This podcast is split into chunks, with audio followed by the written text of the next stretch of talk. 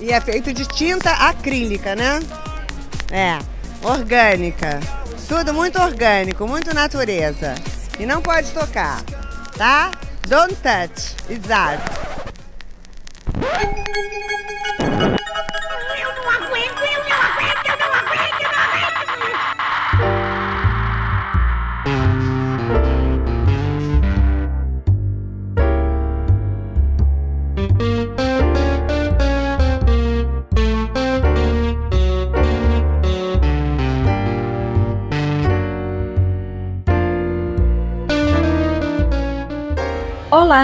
Começando mais um Não Pode Chorar. Eu sou Fabiana Pedroni e este é um derivado do Não Pode Tocar. Aqui nós contamos algumas desventuras da vida e tentamos pensar em modos criativos de lidar com elas. Se você chegou aqui agora e não conhecia o Não Pode Tocar, este é um podcast sobre teoria, história, crítica de arte e temas afins. No nosso feed você encontra, além dos episódios do Não Pode Chorar, os nossos programas de temporada, com ensaios, entrevistas e bate-papo. E o Pataquadas, no qual a Lana de Oliveira repercute as principais notícias do mundinho da arte, com colunas abertas de Denis Almeida e Camila Saloto. Nós estamos presentes em todos os agregadores de podcast e nas plataformas comumente usadas para ouvir músicas, como o Spotify e o Deezer. Você também pode ouvir a gente pelo YouTube ou diretamente no site notamanuscrita.com.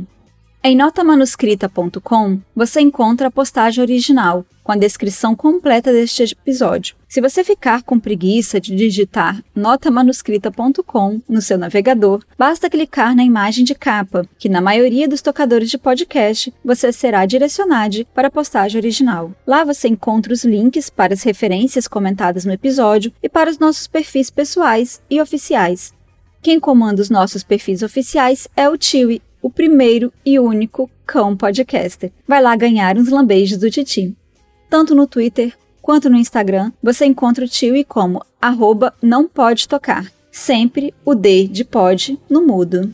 No finalzinho da postagem, nós deixamos uma chave Pix, o link para o nosso PicPay. Acesse picpay.me barra não pode tocar e considere contribuir financeiramente para a manutenção deste projeto. Qualquer valor será de muita ajuda. Se não der para contribuir financeiramente, só de nos seguir nas redes e de compartilhar este episódio com outras pessoas, você também já nos ajuda e muito. E eu vou aproveitar aqui para compartilhar também com vocês a minha felicidade enorme de estar lançando o meu primeiro livro pela editora Escambau. O Na Volta A Gente Esquece será lançado no dia 20, na próxima terça, aqui em Terras Capixabas, no Espaço Mil Fontes. O livro é um livro de contos, crônicas e textos curtos que foi selecionado por um edital da Secretaria de Cultura do Estado do Espírito Santo com recursos do Funcultura. É isso. Dados esses recados iniciais, neste episódio você vai ouvir algumas reflexões sobre como encontrar a sua concha perdida ou como não perder a sua concha.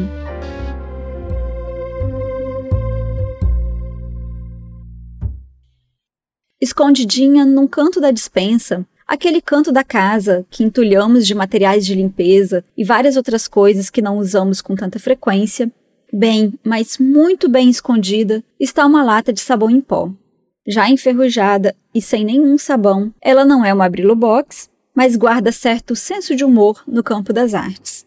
Em 2003, eu não tenho bem certeza dessa data, porque eu não sabia que isso seria útil algum dia, mas lá por volta de 2003, a empresa de sabão em pó fez uma edição comemorativa com design Romero Brites e eu amava essa lata, porque cabia as conchas que eu colecionava desde a infância.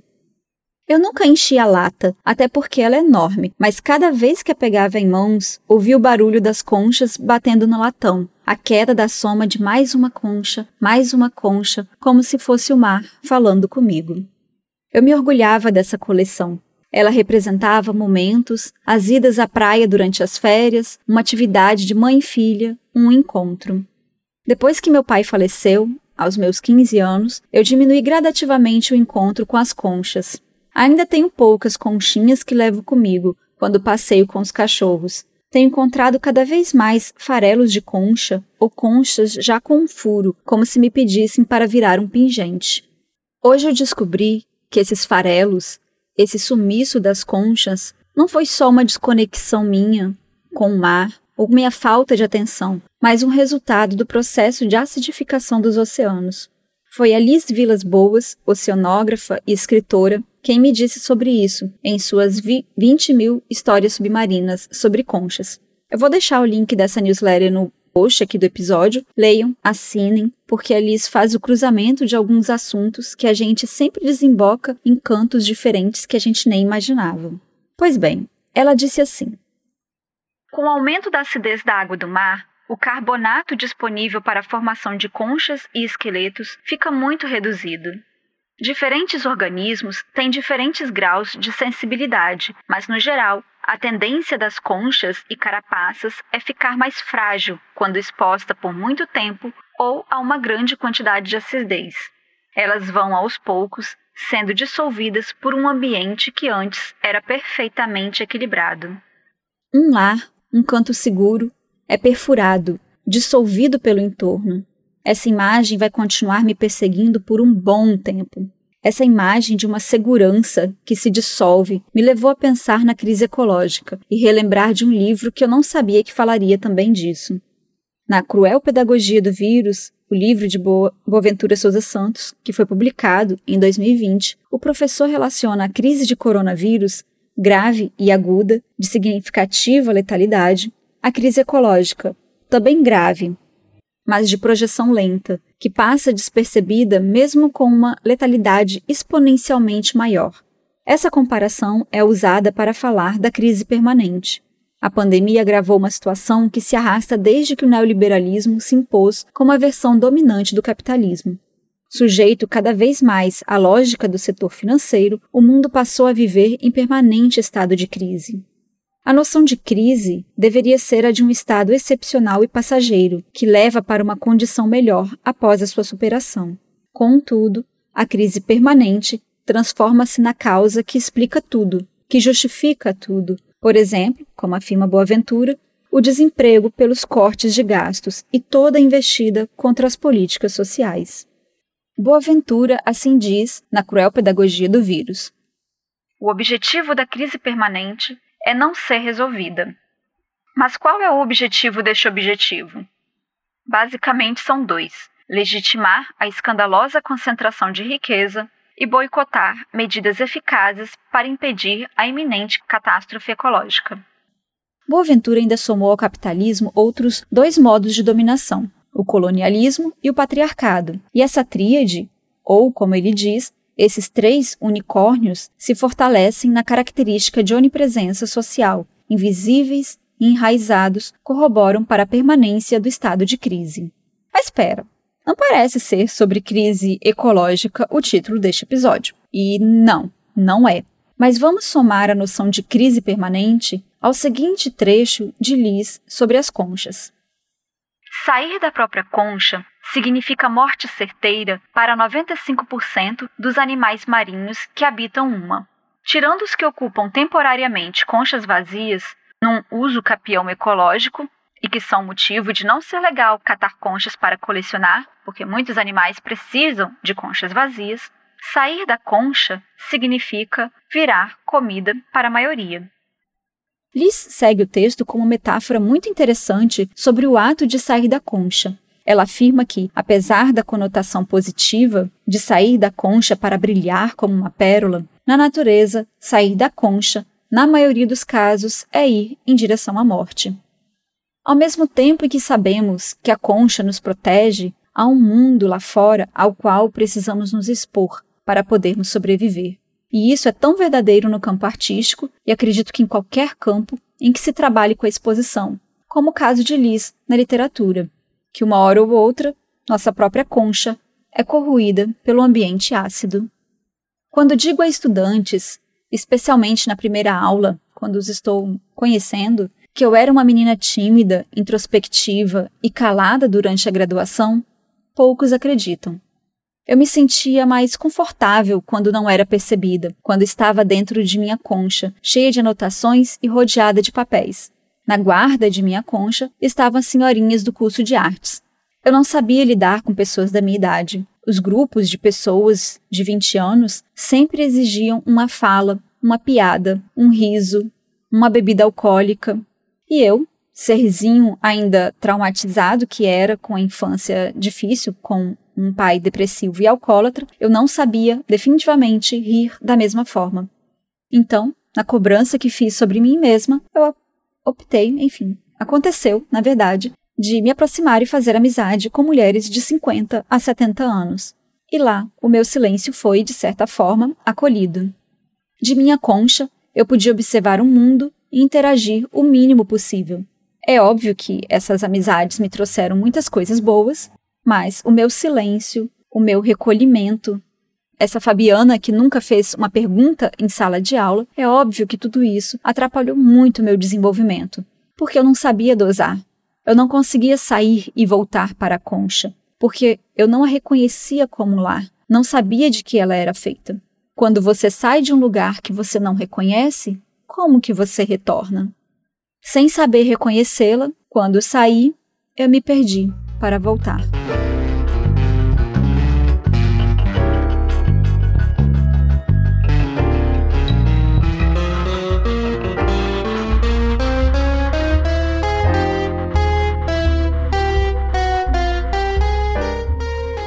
Eu fui arrancada de minha concha porque eu tinha que atuar como artista. Afinal, eu estava num curso de artes visuais. Eu não só deveria aprender a ser artista, como aprender também a ser educadora. Em 2013, eu tinha acabado de me mudar para São Paulo para fazer o mestrado, ainda nem sabia lidar direito com essa mudança, e lá fui eu, cisco de gente que foi criada no interior do Espírito Santo em 2013, estava com três exposições simultâneas, duas com coletivo monográfico e uma individual, ao mesmo tempo em que fazia o mestrado, num estado diferente, com pessoas que me assustavam. Depois do mestrado, quando voltei para Vitória em 2015, eu comecei a dar, a dar aulas numa faculdade. Depois eu fui dar aulas também na UFES, que é a federal aqui do Espírito Santo. E aí depois Logo em seguida, ou na verdade, no meio de tudo isso, também começamos a fazer um podcast. E agora eu estou publicando um livro. É, essa mini bio não é definitivamente para me vangloriar ou algo assim. Como eu disse, sem saber reconhecer a minha concha, quando saía, eu me perdia. Há sempre o risco de você abandonar a sua concha e não conseguir mais achá-la nesse mar de caos. Você já se perdeu no estacionamento? Ou no bairro? ou se perdeu de alguém, bateu aquele desespero que você não acharia mais aquela pessoa. Aquele desespero que passa como um filete de morte afiado, como se fôssemos perder tudo se não soubéssemos onde estamos. Aquela fração de segundo que às vezes dura muito mais do que um segundo e que faz a gente perder o fôlego, realmente ficar sem respirar. É essa sensação de ir aos poucos se dissolvendo no ambiente. Ao invés da concha ser nosso lar, se não a reconhecemos, não sabemos de que são feitas nossas conchas, se não nos diferenciamos delas, nós nos dissolvemos junto das conchas num ambiente hostil. Um mundo que se pauta na comunicação, na exposição, coloca a pessoa introspectiva numa situação delicada. Talvez não seja, na verdade, algo exclusivo para pessoas introspectivas, mas de pessoas que se sentem estranhas e cobradas a atuar de um modo que não lhe parece nada natural, que não lhe deixe confortável. No meio artístico, as exigências de ser uma pessoa pública aumentam a tensão sobre as pessoas introspectivas. É desejável que seja introspectiva apenas num pequeno espectro de mistério e sofrimento. Como a pérola que se recolhe momentaneamente, mas com muito glamour, para poder então sair e brilhar majestosa em público, com uma grande entrada, ou melhor, saída triunfal e dramática. Sim, o sistema artístico é brega, especialmente o que paga boletos. Na literatura também não é diferente. Afinal, até a imagem romantizada da pessoa escritora que se recolhe numa montanha não existe mais porque ela precisa fazer videozinhos de olha, estou escrevendo para manter um público. Parece uma loucura, né? E tudo isso vai se justificar como? Pela tal crise permanente. Ela nos faz acreditar que somos desajustados e que precisamos a todo custo nos adaptar ao mundo. Ser seguros de si comunicativos, empreendedores, proativos, confiantes, criativos e blá blá blá. O estado de crise apontado por Boaventura de Souza Santos, mantido pelo capitalismo, colonialismo e patriarcado, cria pessoas insatisfeitas, até porque insatisfação é quase sinônimo de capitalismo. Nunca será suficiente. Quando eu estava em uma live com o Moacir Fio, da editora Escambau, sobre um livro, é, sobre o meu livro, né, que estamos lançando agora, o Na Volta a Gente Esquece, ele me fez uma pergunta que ainda está ressoando dentro de mim, especialmente depois de ler o texto da Liz. Ele me perguntou como que eu lidava com a exposição da privacidade, porque falávamos de autoficção, de usar a vida para criar ficção. No final das contas, eu não tenho problema com a falta de privacidade durante uma exposição, durante a interação com o público, ao responder perguntas, ao me expor em fatos. Talvez aqui o Não Pode Chorar seja o local em que eu mais me exponha e que eu diga coisas que provavelmente não fariam sentido fora daqui. Pode ser que este seja o ponto mais doloroso da interação para algumas pessoas, mas os fatos em si, eles não são um problema. Às vezes, o ponto mais doloroso para algumas pessoas seja a exposição visual, a exposição do corpo, ou até mesmo os fatos. Ou pode ser a exigência de se pensar rapidamente, ter respostas certeiras. Essa me pega um pouco também. Por isso, eu, sob pressão, tenho falhas de memória e falta de palavras específicas, especialmente nomes. Professora, qual que é o nome daquele artista do século XIX que pintava tchararã, tchararã? Eu morro. Morro por dentro, morro por fora e digo: não sei, não faço a menor ideia. Por mais que muitas vezes esteja visualizando a imagem que a pessoa me descreve. Mas de tudo o que envolve a exposição de uma pessoa introspectiva, para mim, e aqui eu estou falando para mim várias vezes, né, nesse sentido uh, do meu caso, porque é de onde, de onde eu posso pensar a respeito dessa pessoa introspectiva. Para mim, o meu maior problema é a energia que é exigida para o esforço da fala. Dar aula, gravar podcasts, interagir verbalmente é muito, muito exaustivo. E conseguir fazer isso não significa que eu não seja mais uma pessoa introspectiva. Talvez o grande desafio de pessoas introspectivas que produzem arte seja dar conta de todas essas faces públicas e ainda preservar algumas conchas. Mas para isso, é preciso reconhecer de que é feita a sua concha.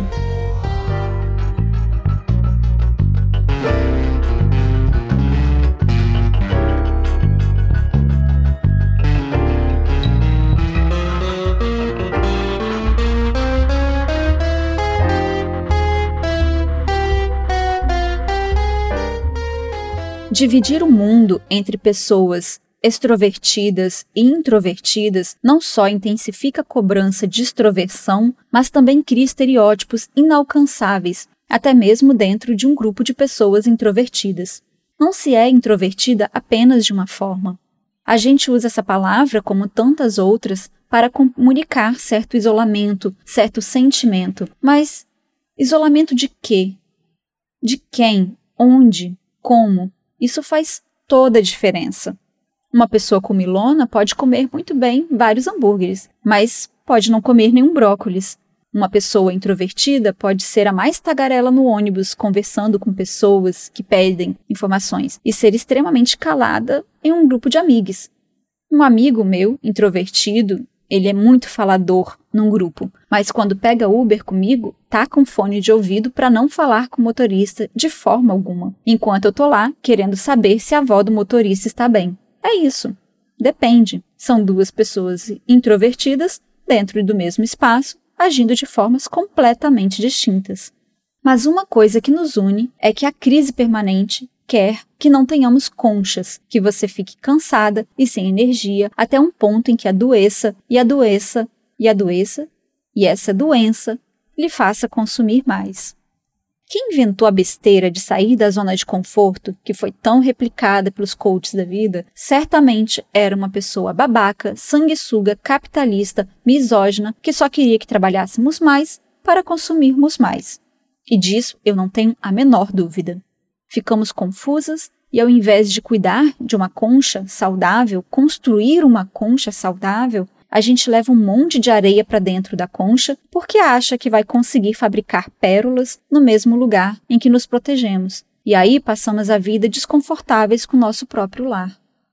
No sentido da pessoa escritora, sobre a mesa de trabalho estão seus papéis de anotações, seu computador, seus instrumentos de escrita e referências das mais variadas, porque depende do seu processo criativo. Eu tenho lápis de cor que não uso para escrever, mas eu adoro ver as cores deles porque isso me ajuda a pensar. Pois bem, mas na mesma mesa está também o tripé, que essa autora segura o celular para gravar por horas um vídeo de dois minutos que colocará ali numa rede social que será visualizado por 10 segundos. Ao lado do tripé, alguns livros empacotados na esperança de vendê-los, mas que ainda não apareceu, que ainda não apareceu ninguém ou que ainda não aconteceu. Na mesa deposita-se ainda a cobrança de sucesso, a cobrança de realização e a cobrança de que aquilo que você está fazendo é a realização de um sonho. Você tinha esse sonho? Ser escritor era um sonho? Mas se é um sonho, é o que vai pagar o seu boleto? Todas as dúvidas, todos os grãos de areia que cortam a pele e te fazem ter a mesma sensação afiada de se perder. Quando saí de minha concha, eu me perdi, porque eu nunca tinha olhado para ela. Nunca tinha percebido em sua forma, naquilo que a compõe e a toma como lugar, a torna o meu lugar seguro. As exigências do mundo confuso e em crise apagam as conchas, porque as põem em julgamento. Cada um tem a sua concha, porque a concha é isso que nos faz nos encontrar consigo mesmo. Para minha mãe, a sua concha é a arte. Eu não digo isso de uma forma romantizada. Depois de anos sem se conhecer, depois de décadas de silêncio, ela se conheceu como uma pessoa falante, extrovertida, não mais julgada ou subjugada a um homem, a um casamento ou qualquer outra exigência do gênero que a tolhia de ser como ela queria ser.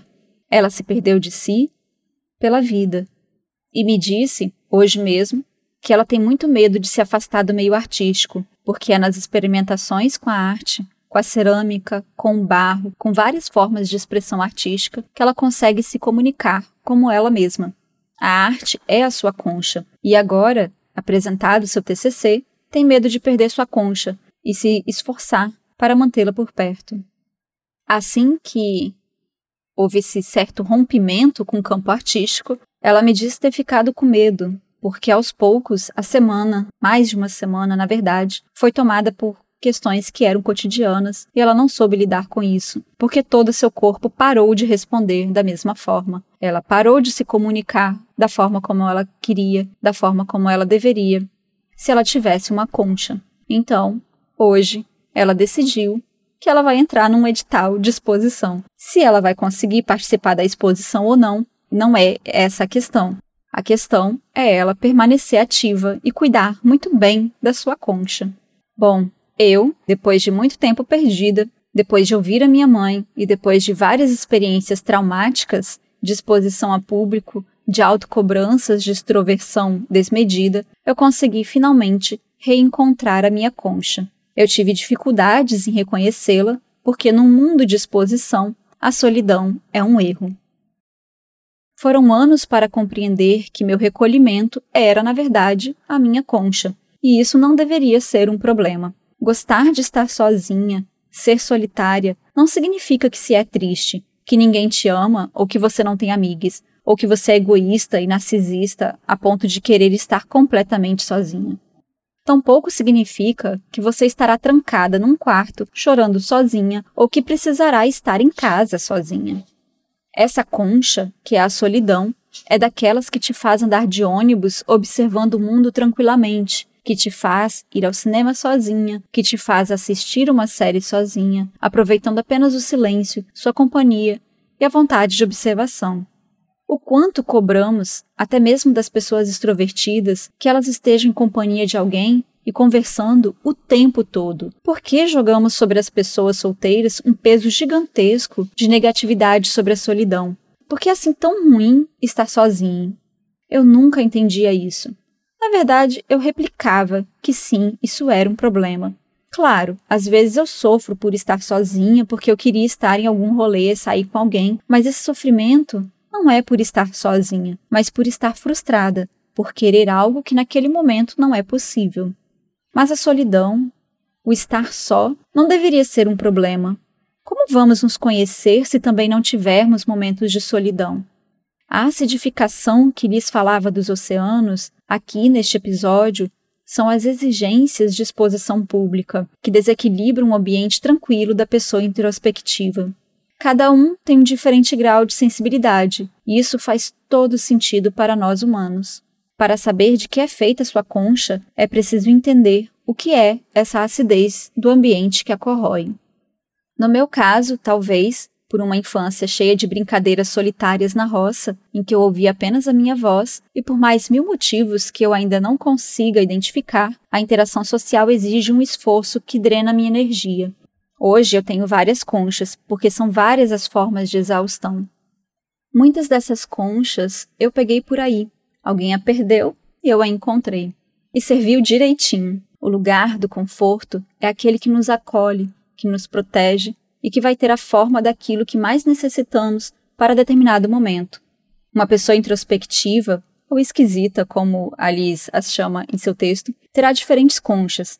Pode ser uma ou várias, pode nos acolher no retorno de uma exposição pública que nos é difícil, ou pode nos acompanhar durante essa exposição. Afinal, tem certas atividades que a gente só precisa tirar a cabeça para fora da concha e manter a bunda quentinha.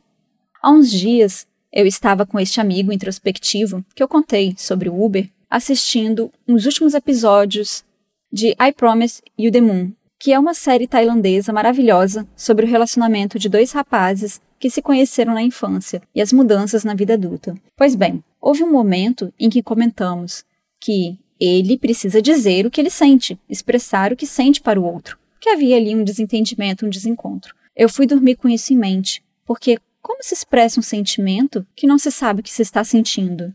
Autoconhecimento é uma palavra que eu ganhei um ranço enorme por causa de coach e falsos psicólogos, mas que eu também sempre retorno para diversas situações na vida.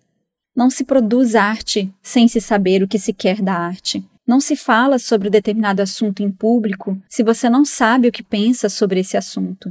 Não se explica sentimentos em palavras se você não sabe o que está sentindo ou como você sente. Porque reduzimos os sentimentos a manuais, a traços, a características específicas e eles definitivamente não são simples assim. Ter medo não é o mesmo para todas as pessoas. Ter insegurança também não é a mesma coisa. E eu não falo nem do objeto a que se tem medo ou insegurança. De que se tem medo, né? de que se tem esse sentimento. Mas a forma como você sente e a forma como você expressa o que sente. Por isso, achar a sua concha ou cuidar dela é tão difícil, porque primeiro você precisa reconhecê-la. E para reconhecê-la, precisará se conhecer, o que te conforta em determinadas situações. Depois de muito perder e depois de muito me perder, eu compreendi que eu migro de concha em concha. Às vezes eu estou em uma grandona que cabe minha família inteira, noutra que cabe amigos, mas tem uma a que eu sempre retorno, que é pequenininha, que é ali a minha casa principal, a única que eu muitas vezes resisto a habitar, porque ainda me é muito difícil admiti-la como um centro de segurança. Essa minha concha é a solidão. Essa minha concha sou eu.